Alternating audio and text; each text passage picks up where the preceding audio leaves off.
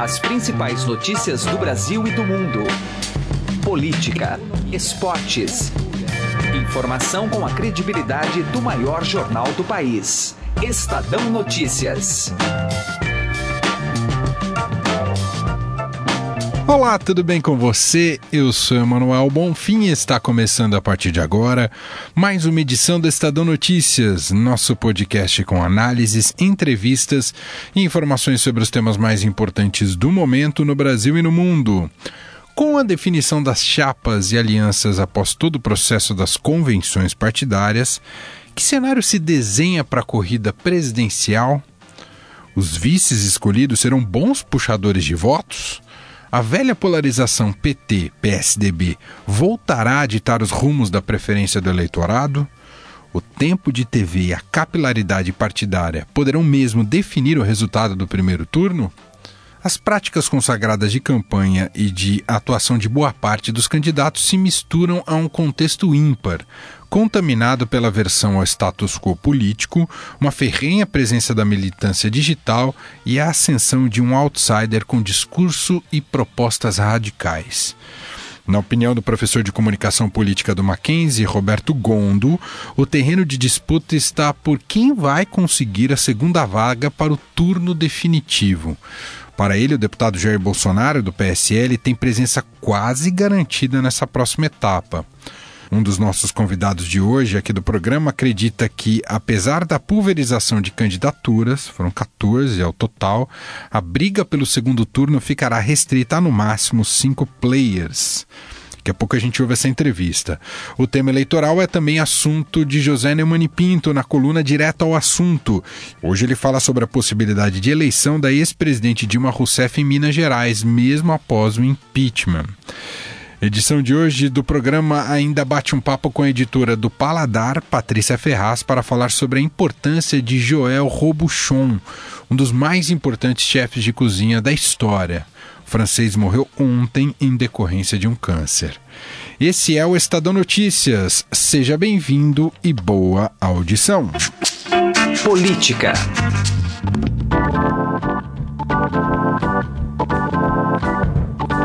A gente vai debater a partir de agora o cenário eleitoral após o fechamento das convenções partidárias com chapas formadas e 14 presidenciáveis. O nosso convidado neste momento é o professor de comunicação política da Universidade Presbiteriana Mackenzie em São Paulo, Roberto Gondo. Professor, tudo bem com o senhor? Obrigado por nos atender. Eu que agradeço. Como, como estão ouvindo? Tudo em ordem? Vamos em frente.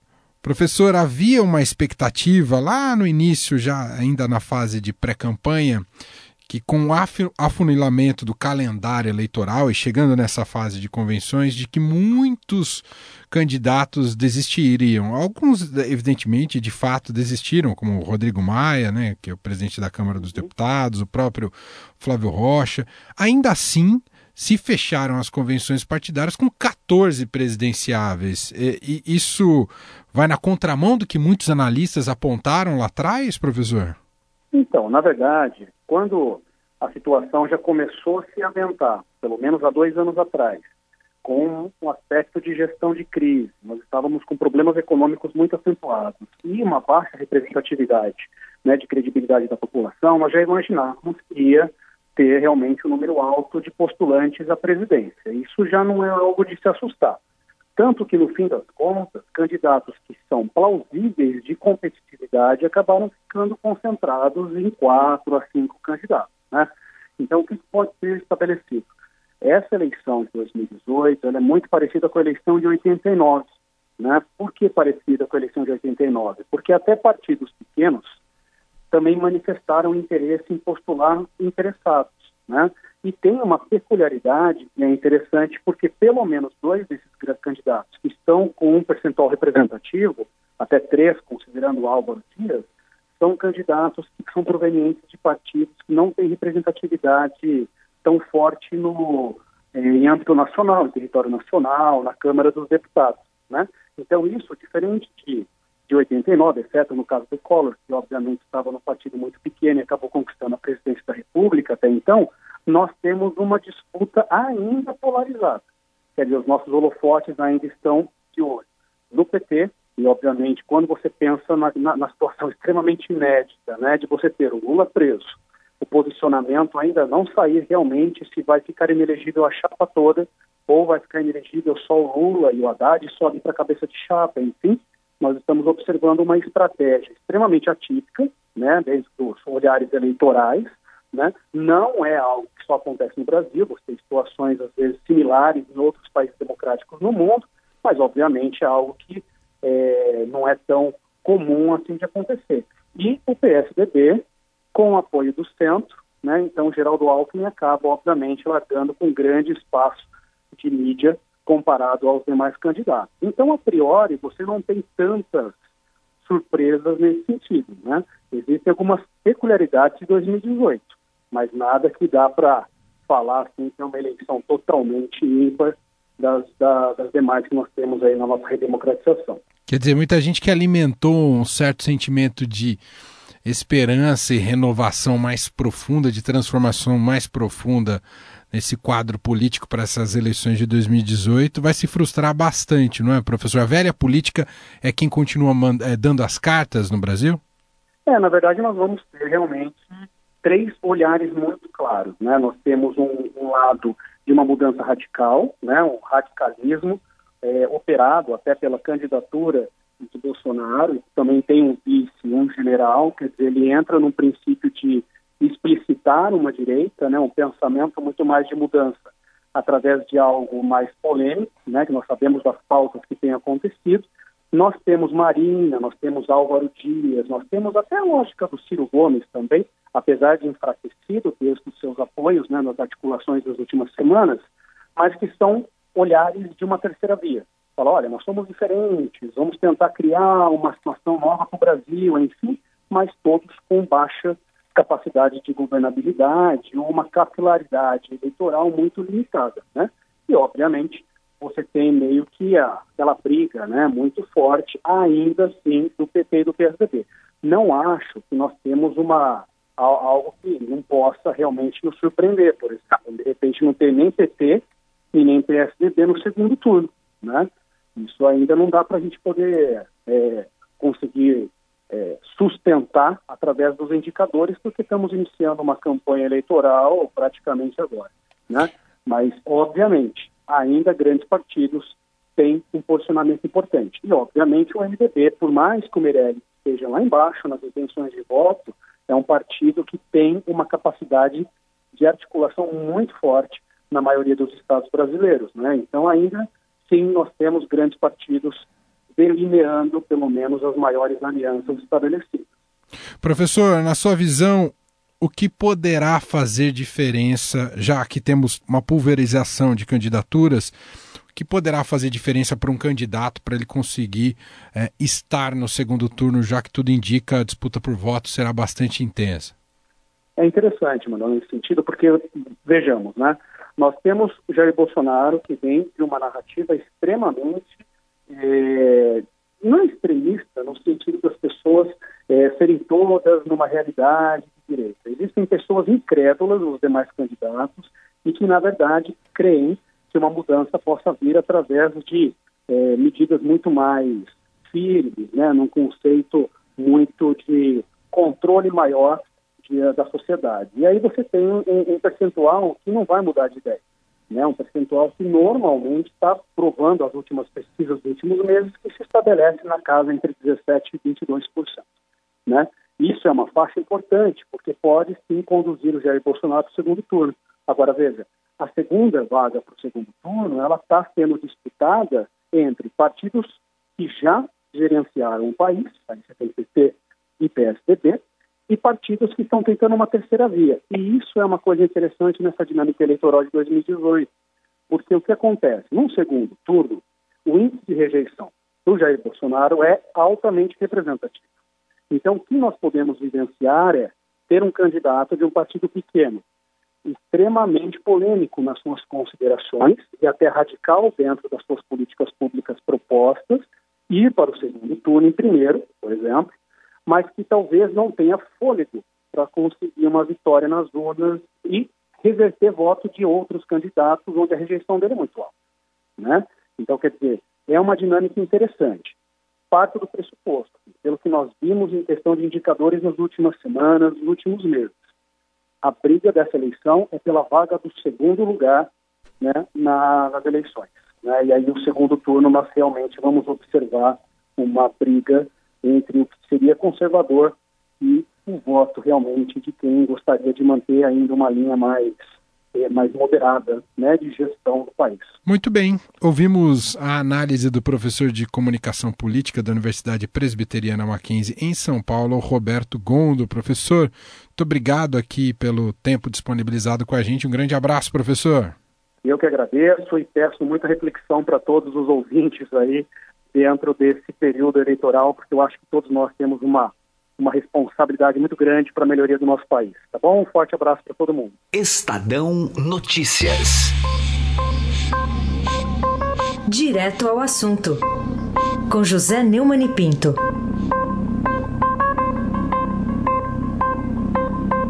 Não deve passar desapercebido o fato de que a rebelião no PSB de Minas Gerais, por causa da intervenção de Lula para neutralizar o partido pode resultar numa eleição da senhora Dilma Rousseff para o Senado. Acontece o seguinte: o PT e o PSB fizeram uma grande aliança que era para resolver os problemas de Pernambuco e de Minas, mas Márcio Lacerda, o candidato rebelde do Partido Socialista Brasileiro, resolveu não aceitar a intervenção de Lula e, com isso, né, a cristianização de Ciro Gomes e concorrer ao governo do Estado. Então sobrou uma vaga para o Senado, que seria reservada para ele, e logo para quem? Para Dilma Rousseff. Algum problema? Não, a Dilma, ao contrário de Lula, é elegível. Agora é elegível graças a um golpe de caneta. O presidente do Supremo Tribunal Federal à época, Ricardo Lewandowski, na sessão que presidiu no Congresso Nacional para o impeachment da Dilma, rasurou o artigo 52 da Constituição para permitir que ela não tivesse de cumprir a quarentena de oito anos depois de ter é, sido deposta da presidência da República. Ah, o argumento do Lewandowski é que ela coitadinha, podia até eh, ser uma merendeira de escola. Pois é, a Dilma está concorrendo, graças à confusão toda lá do PSB com o PT, ao Senado, com possibilidade de ganhar e confirmar a rasura na Constituição do seu fiel Lewandowski. José Neumann e Pinto, direto ao assunto. Estadão Notícias.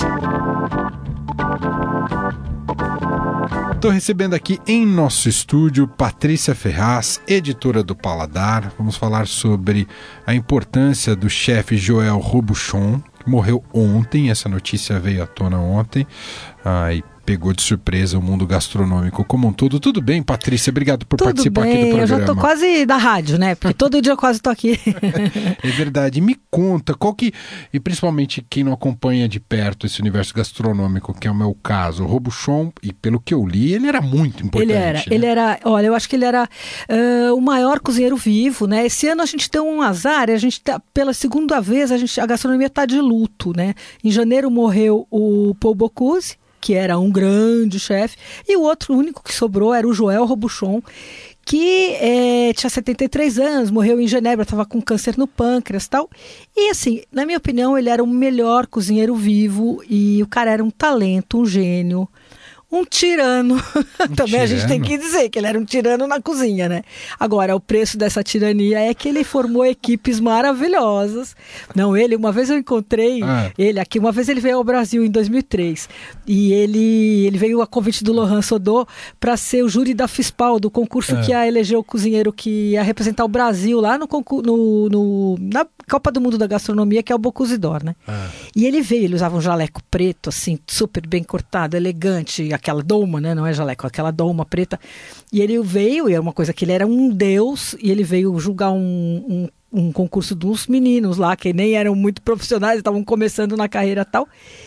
E veio, pegou o avião, tal, pagou do bolso dele, segundo disse o Lohan, tudo. E ele veio, a gente, eu conversei um pouquinho com ele, umas duas, três vezes ali nessa ocasião, de olhar o olho do cara dava medo. E eu não, não devia nada para ele, eu não tinha queimado nenhuma comida, não tinha feito nada de errado, mas assim, dava medo de olhar. Impõe... Um olho azul, assim. Mesmo é. ele falando, ele falava baixinho, suave é. e tal, mas era um bravíssimo, assim. Impõe autoridade. É, super Entendi. bravo, super exigente, obsessivo, perfeccionista. Agora, era o cara, né?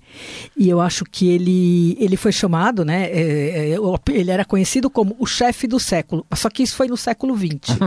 e agora, no XXI, se você contar estrelas Michelin, né? Que é, é onde a gente mede a, Onde a gente compara os restaurantes que o Guia Michelin é o guia mais, mais uh, célebre nessa coisa de classificação de restaurante, dá a cotação máxima de três estrelas. Ele soma 32 estrelas, porque ele tem é, restaurantes, tem 26 restaurantes em nove países. Uau! E ele, então assim, nenhum chefe no século XXI tem mais estrelas que ele. Então, quer dizer, ele era o chefe do século XX e é também o do XXI, né? Que Se a gente pensar nas estrelas Michelin. Né? E eu estava vendo pela reportagem de vocês no Paladar que ele também apresentava programa de TV. Ele, ele se tem, tornou um chefe um midiático. Que é, agora não me lembro, é TV Bonjour, Bon Appetit, uma coisa assim, não me lembro, mas ele se tornou um chefe midiático, sim. Ele não cozinhava faz tempo, porque ele ficava circulando, correndo os restaurantes dele pelo mundo e apresentava esse programa de TV. E ele é engraçado porque quando eu cheguei aqui no estúdio eu vi que você estava assistindo a receita eu dele vi. de purê de batata. E é mais legal de tudo porque assim, esse cara é um talento, é o cara da técnica, é o cara da execução perfeita, é o cara tudo. E o prato dele mais conhecido é o purê de batata, que falam que é o melhor purê Patrícia. do mundo. E, e é legal isso, né? Porque quer dizer, o cara é a parte robuchon que é acessível, que a gente consegue fazer em casa. E, e, o purê dele é espetacular, assim, né? Eu vi Enfim. que vocês conversaram com bastante, vários representantes da culinária francesa aqui é, no Brasil, é. lamentando, né, a morte é, do Robuchon. É sim.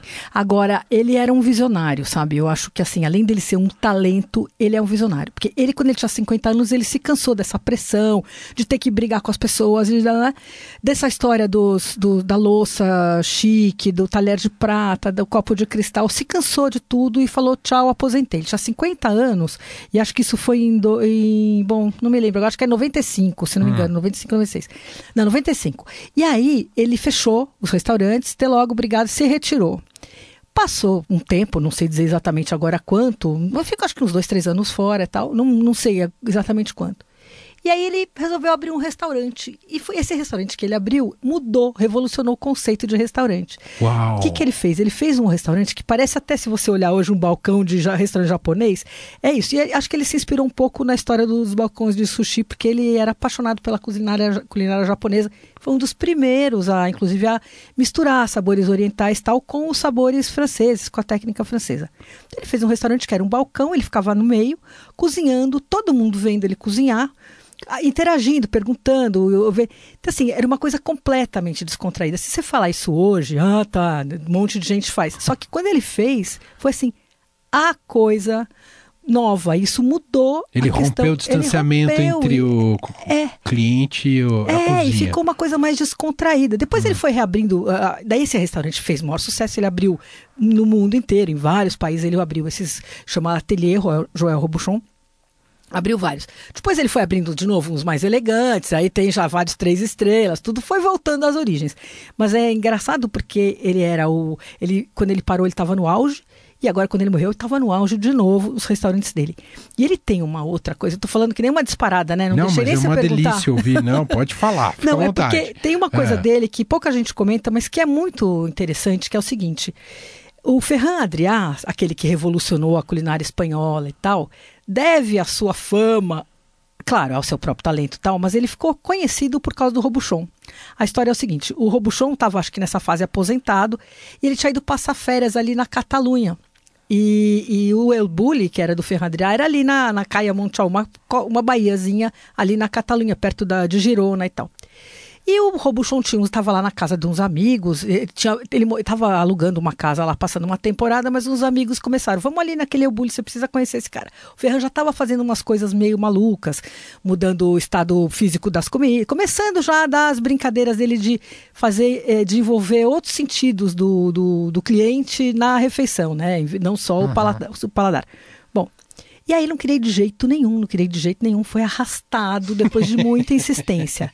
Chegou lá, e isso quem me contou foi o Ferran. Chegou lá, e isso era 1996. E ficou fascinado. Daí voltou, voltou, voltou, voltou três dias seguidos, comeu tudo de novo, ficou passado, assim, achando que. Porque realmente o, o Ferran é meio um divisor Uau. de águas, assim, né? E aí ele saiu falando: o Ferran Adrià é o maior cozinheiro do mundo. O que, que aconteceu? Pronto. O mundo inteiro foi Pronto. lá, todos os críticos, todos os guias, foi todo mundo lá. E o Ferran, e isso mudou a história do Ferran, que, que realmente era um grande cozinheiro, revolucionário, né? Então, ele tem, então acho que ele tem essas duas coisas de visionário, assim, de ter visto a cozinha espanhola apostada no Ferran, que é um grande fenômeno, e essa história de ter mudado um pouco o conceito de restaurante. Que legal, é. sensacional. Tá aí a Patrícia Ferraz, dando um panorama completo da importância do Joel Robuchon, francês. Patrícia, muito obrigado por participar aqui com a gente, esse bate-papo que foi uma delícia. Um grande abraço, viu? Obrigada a você. O Estadão Notícias desta terça-feira vai ficando por aqui. Contou com a apresentação minha, Emanuel Bonfim e produção de Gustavo Lopes. O diretor de jornalismo do Grupo Estado é João Fábio Caminoto. De segunda a sexta-feira, uma nova edição deste podcast é publicada. Tem tudo no blog Estadão Podcasts. Estamos também presentes na Deezer, no Spotify e no Google Podcasts. Procure a gente por lá, e este e os demais podcasts do Estadão. E para mandar seu comentário e sugestão, o e-mail é podcast@estadão.com. Um abraço para você, uma excelente terça-feira e até mais. Estadão Notícias.